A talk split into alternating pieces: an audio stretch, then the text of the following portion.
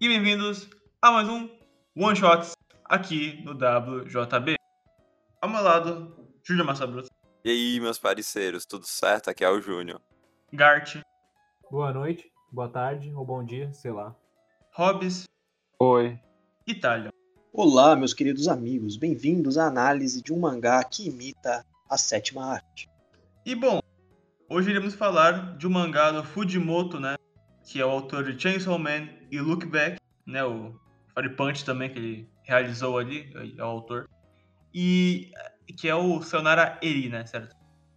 E Junior Massabruto, o que é Sayonara Eri? Cara, é basicamente. É, conta a história desse tal de Yuta, que ele é um. Que ele é uma criança, assim, que ele, ele já sabe que a mãe dele tem alguma doença e que ela vai morrer no futuro, né? E sabendo disso, ele resolve criar um documentário sobre a mãe dele, né? Aí no final ele meio que. É, ele meio que, tipo, ele mostrou esse documentário pra, na escola e o meio que. Quase todo mundo que tava lá na escola não gostou, exceto uma menina, uma tal de Eri, que resolve ajudar ele, tentando criar o filme perfeito, né, cara? Aí eles entram nessa jornada de, de lances e relances, de re, relações entre adolescentes, né, cara, pra tentar fazer um filme perfeito, né, cara? Razões e emoções, né? Exato. E eu queria já adiantar de que eu achei, eu, eu cheguei a ler, né, a, o Look Back, eu li a outra one shot dele e eu achei essa aqui é, bem melhor. Eu, eu, eu acho que ele, ele, consegue transmitir a ideia é, através dos quadros, através do jeito que ele faz o tracejado, ele coloca uma forma mais, mais borrada, ele coloca os ângulos tortos, ele faz parecer que está travada no ângulo, no ângulo de primeira pessoa, é, de uma forma que, assim, mesmo quando não está gravando, ele gosta de brincar de que é, pode ser tanto uma vivência quanto uma gravação. E isso é algo presente no mangá inteiro, praticamente no mangá inteiro. E os poucos momentos que supostamente não tem isso, é, tem um spotlight nele em terceira pessoa, junto da Irina. É, o mangá é como se a gente tiver, é como se ele tivesse transmitido pelo mangá o filme semi-biográfico que ele está fazendo, né? A gente tem ele as partes dele falando, mas pro leitor o que, que ele de fato está é, querendo com o filme, sobre os problemas dele. E outra parte são dispostos como se fossem rolos de, de, de câmera, né, no, nos quadros, e sempre é filmado numa perspectiva como se, como se fosse uma câmera filmando de fato, e não. É, ele tenta imitar o, o, cinema muito na hora que ele vai fazer o mangá. Tanto que os quadros eles são feitos em sequência. É mais parecido até com os quadrinhos americanos, de certa forma. E tem também a ideia de que é para parecer um filme, né? Porque é onde, onde, onde é filmado a mudança de expressão lentamente e tal. Tanto que os quadros são muito sobrepostos, né? Um entre o outro. Um e o outro, assim. Não são. É, ele não dá. Dificilmente ele dá saltos grandes de um, de um acontecimento até outro. Ele geralmente tenta manter um plano sequência. Então eu gosto desse, desse estilo dele, assim. É, e falando, né? De, de começo, acho que é isso mesmo. Mais alguma coisa. É, tipo, tu consegue ver que, né, Pra quem não sabe, os meio que os mangás começaram com o fascínio do Tezuka com os desenhos do Walt Disney, né? Ele resolveu botar esses desenhos em, em quadrinho, né?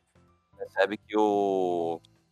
Obviamente o. Não... Obviamente o Fujimoto não tá referenciando isso, mas tipo, é, impression... é interessante ver essa volta que a mídia deu, cara. Pro cara tá fazendo. Tentando criar cinema em forma de uma arte sequencial justaposta, cara. Acho que justamente é, é ser uma. Por causa do, desse, desses movimentos que aconteceram no, no Tezuka, do próprio, do, do próprio Gekiga, que gente, esse tipo de obra pode. A gente pode ler esse tipo de coisa hoje em dia, né? Que antes essa, essa demora, essa. Não é demora, mas esse foco em momentos, em segundos muito pequenos, no, no que tem entre, entre os quadros, o que tem na sarjeta, não ser. Não ser em tempos de espaço muito grandes, não é?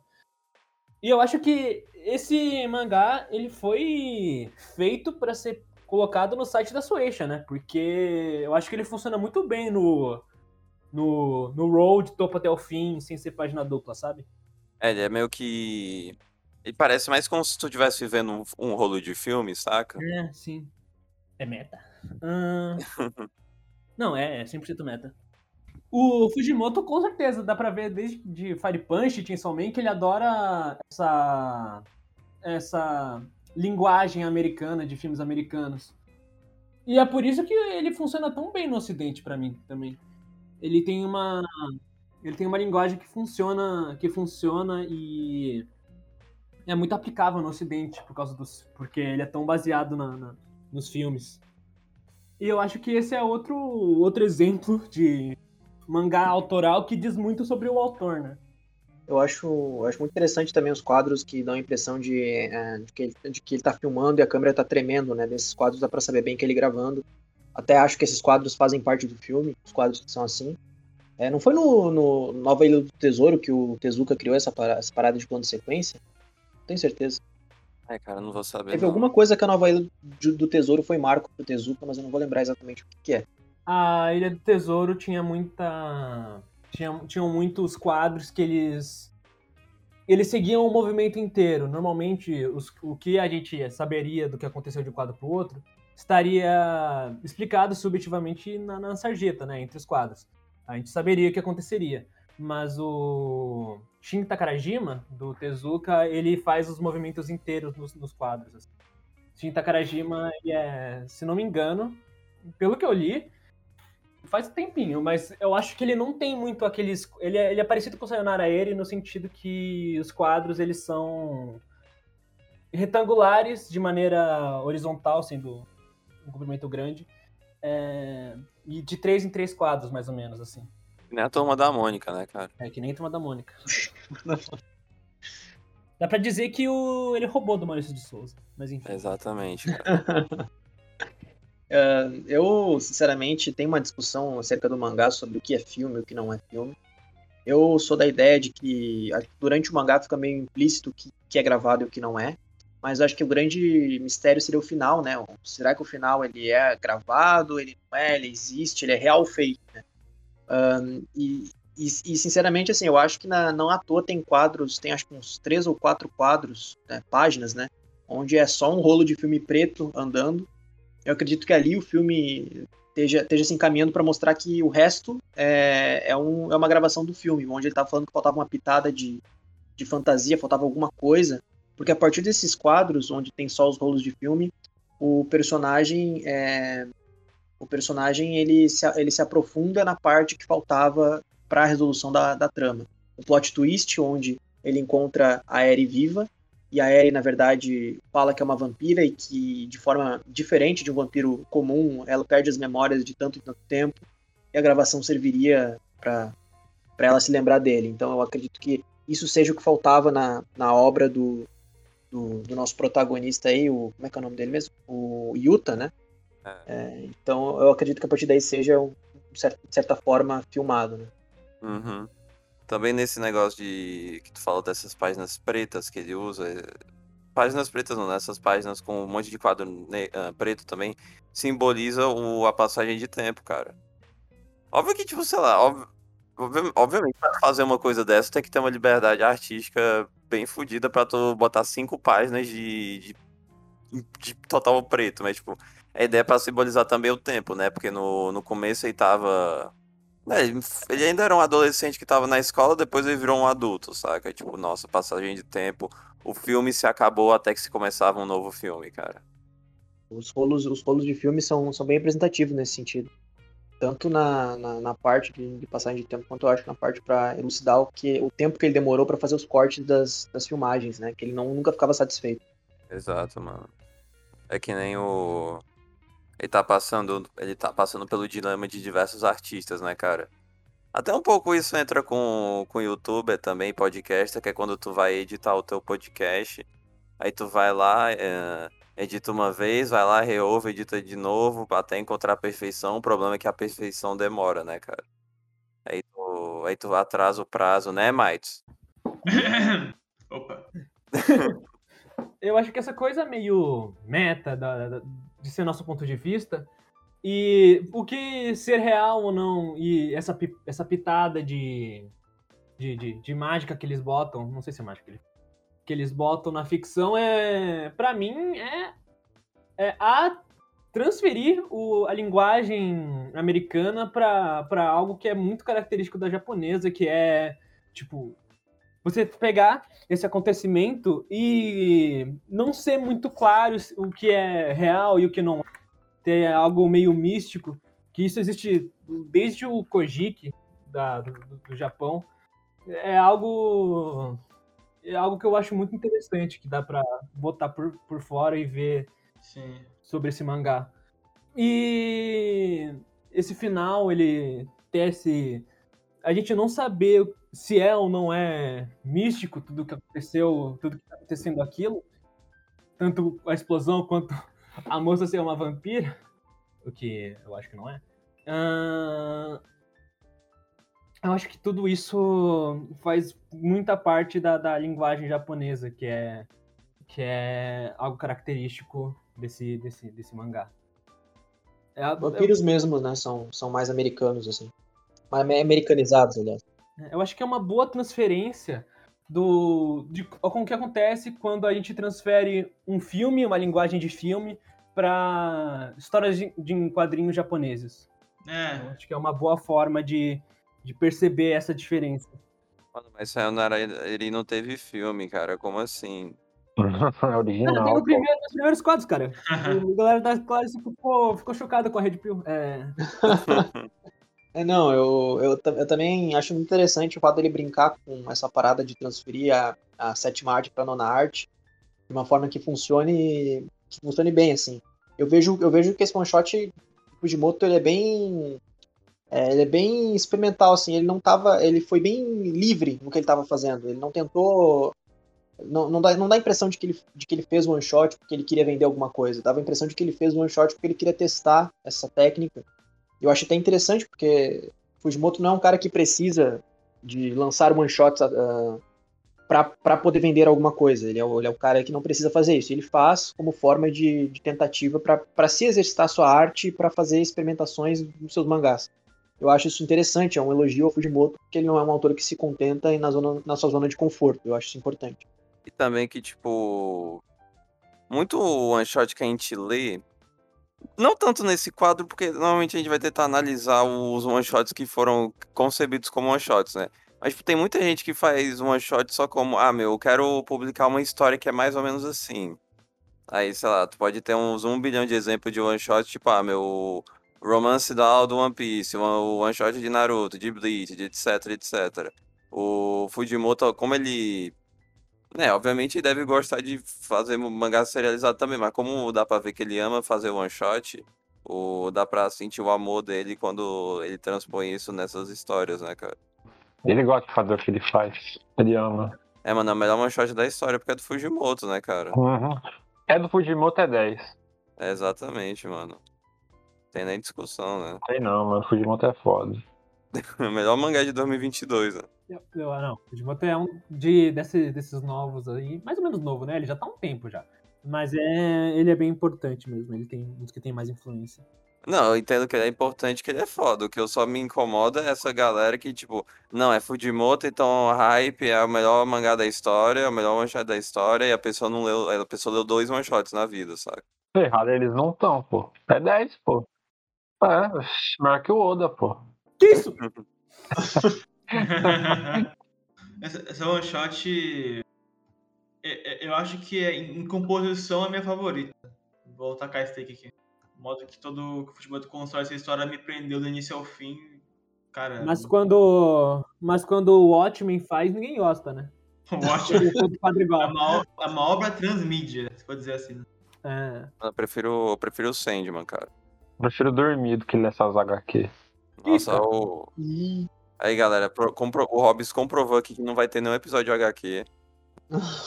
Mas ia ter? Mano, vai ter. Mano, o Trox ele vai analisar a saga do clone, do Homem-Aranha, velho, com ah. a gente. Não, pelo amor de Deus, cara.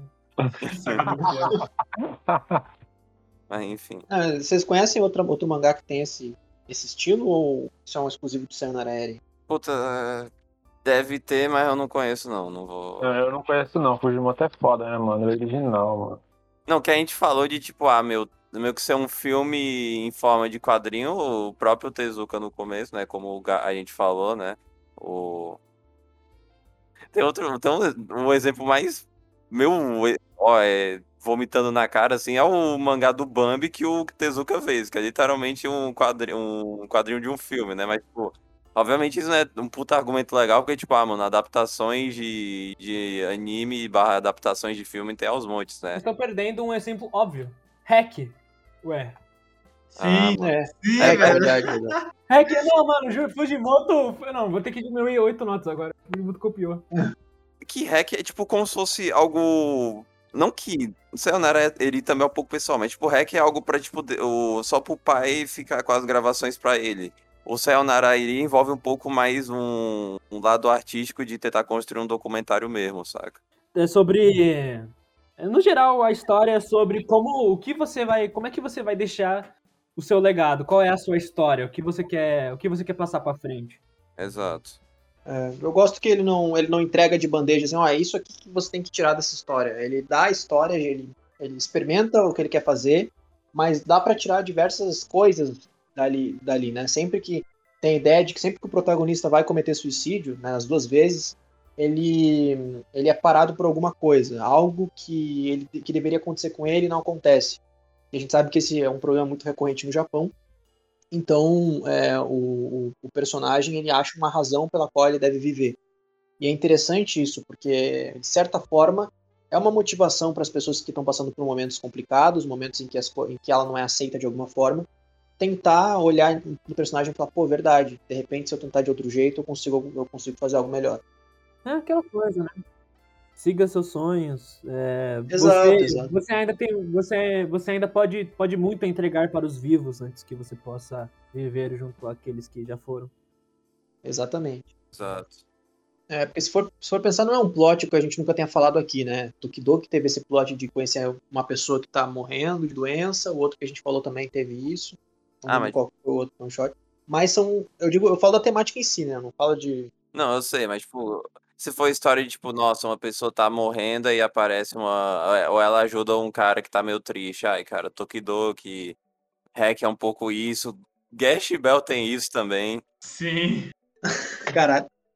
Meu ponto é tipo assim, é que não é que não é uma não é uma coisa não é uma coisa nunca antes vista, né? Não é uma coisa tão revolucionária nesse, sentido e mesmo assim funciona muito bem. É, é, é o que eu sempre falo, né? É, Aqui mesmo no podcast eu falo isso. Ah, independente da história ser comum ou ter outras coisas que já foi feito anteriormente, a forma que se faz é mais importante do que tentar fazer algo completamente diferente fora da casinha, como acontece com alguns mangás que a gente já falou aqui, e aquilo não funcionar porque a pessoa tentou ser ambiciosa demais. Catoblepas. Não adianta você ter um granulado, ter cereja, ter chantilly se o bolo tá, tá estragado, né? Verdade, É, Não verdade. adianta você ter o bolo numa cadeira e sentar na pica no outro. Que isso, cara? Eu sabia que falar. É só porque tu. Só porque tu. Não quer dizer que tu botar molho de tomate no teu bolo significa que ele vai ser delicioso, né, cara? É, e ninguém viu o bolo de coxinha. É que, tipo, o. É que é aquela coisa, né? Obviamente, experimentações de, tipo, o artista tentar trabalhar os limites da obra, ou tentar fazer uma. Um mangá que envolva, tipo. É que, tipo. É aquele, é tipo um mangá feito pra mangaka, é tipo algo que é. O público geral talvez não goste, mas, tipo, quem, quem trabalha na mídia vai gostar, porque, nossa, mano, o cara tá. Tá tentando ultrapassar os limites da mídia, nossa. Óbvio que é, sei lá, é pode ser interessante, mas não é interessante para o público geral, saca? Essa obra, ela, ela diz muito não só do Fujimoto e, portanto, diz sobre todas as obras dele, né? Eu acho que ela complementa muito pra quem é o Fujimoto hoje em dia. Mano, mas o. Mano, mas é uma. Mano, é, o cara, pra quem não entendeu, o Yuta é o. É realmente o Fujimoto, né, cara? Sim. Muito foda, mano.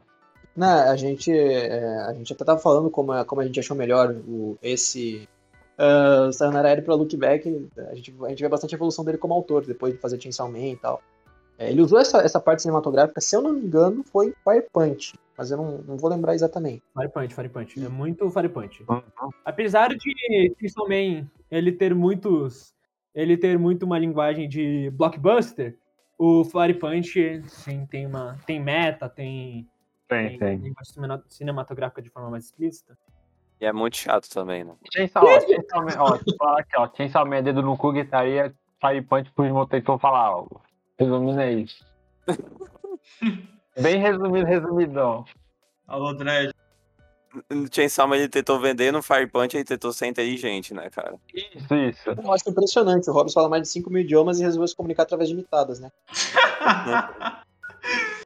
Ah, guys, outra mitada anotada aqui. Tô anotando já. Essa é a 18 só hoje. Porra. Foi de hoje, galerinha. Enfim, é... Gart, dá o tchau pra galera aí. Não, as notas, mano. Ah, nota, nota, na verdade. Gart, não se dá pra. Ah, pra Uh, que nota dá pra assinar a ele, o Gart? Quando eu vi pela primeira vez, eu pensei, ah, legal, legal, legal. É, 7, mas com o passar do tempo, cresceu mais e mais no meu conceito, então hoje em dia tá 8. E tu, Júnior? Eu vou, eu vou concordar inicialmente com o Gash, que pra mim eu li e disse assim, ah, uma história legal, né? Só que ainda não cresceu em mim. Eu tô esperando, cara, eu tô esperando o dia que o hype do Fujimoto abaixar pra eu tentar apreciar mais esse cara, porque, tipo, É, realmente atrapalha. Esquece, nunca que vai baixar o. O Júnior é hype anti-hype, ele não gosta de nada que tenha hype. não, é que, Ele é o- tipo, é o cult, né? Não, é que, tipo, não, tô, não, é porque, tipo, a impressão, não, mano, Sayonara é a melhor obra da história, e, tipo, não, é bom, saca, tipo, ele pode até, ele pode até ser foda, mas, tipo, eu não vou, eu não, eu não quero até, tipo, eu não tô, eu não tô, tipo, com vontade de abstrair tanto assim, saca, porque, tipo, já tem tanta gente falando bem que não dá tanta vontade de... É aquela coisa, saca? Quando, tipo, tu tenta ah, falar de alguma obra mais desconhecida ou que o povo não gosta, tu tenta se empenhar pra provar que aquilo é bom. Ou As coisas do Fujimoto é tipo, ah, mano, as pessoas sabem que é bom, né? Então, tipo. Então, né, é legal, saca? E tu, Hobbs? No 10. É do Fujimoto. E tu? Ah, eu dei, eu, eu dei 9, porque pra mim, assim, eu gosto muito de falar, eu, eu gosto de falar tanto de obras conhecidas quanto de obra hype, né? Não tem, mas ah, eu, cara, eu não, eu não, eu pensei até em dar 10 pra, mas eu vou, vou ser sincero, não, não foi uma experiência tão divertida assim, mas foi uma experiência muito interessante, eu gostei bastante. Eu dei 9, né, mano? D9 também, eu diria que é uma das melhores motivações que eu joguei na vida. Nossa, na vida é foda, né? Porque eu só depois. Mas. Mas é, mas é factualmente você está certo. É, mas é porque tudo que foi dito aqui acho que condiz bastante o fato de ser uma, um mangá que transita, gosta de brincar entre as duas mídias ali, é algo bem único que me marcou. E eu vou revisitar no futuro também, porque eu acho que deve bater mais forte, né? Algo pra ser Exato.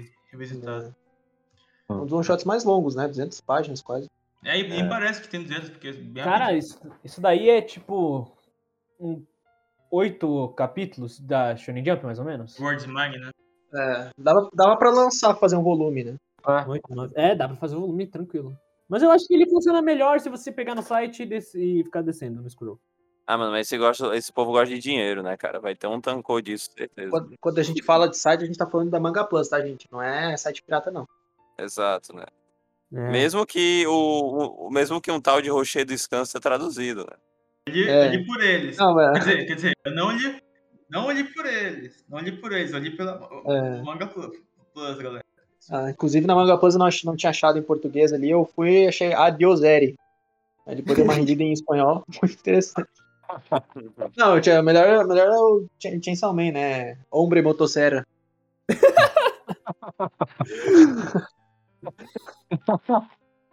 Aí, aí, enfim, o tchau, né? O tchau obrigado. Dá o tchau obrigado aí, Gart. Tchau, obrigado. Mas já falei. Dá o tchau obrigado, Júnior. Valeu, galera. Tá na descrição aí as redes sociais e, e tudo mais, né, cara? Dá o tchau obrigado, Rob. Tchau, Leon Chainsaw Man. Boa noite. Dá o tchau obrigado, Tati. Tchau, obrigado, gente. Obrigado. Vejam os outros tiros únicos que a gente gravou. Ahn, e é isso, obrigado. E, bom, e bem, e, e é isso, e é porque é, e é mesmo, e e jo, e- como diria o Whindersson Nunes. E tchau, obrigado. Falou, galera. Tamo junto. Uh! Tchau, obrigado. Tchau, obrigado. Tchau. Obrigado.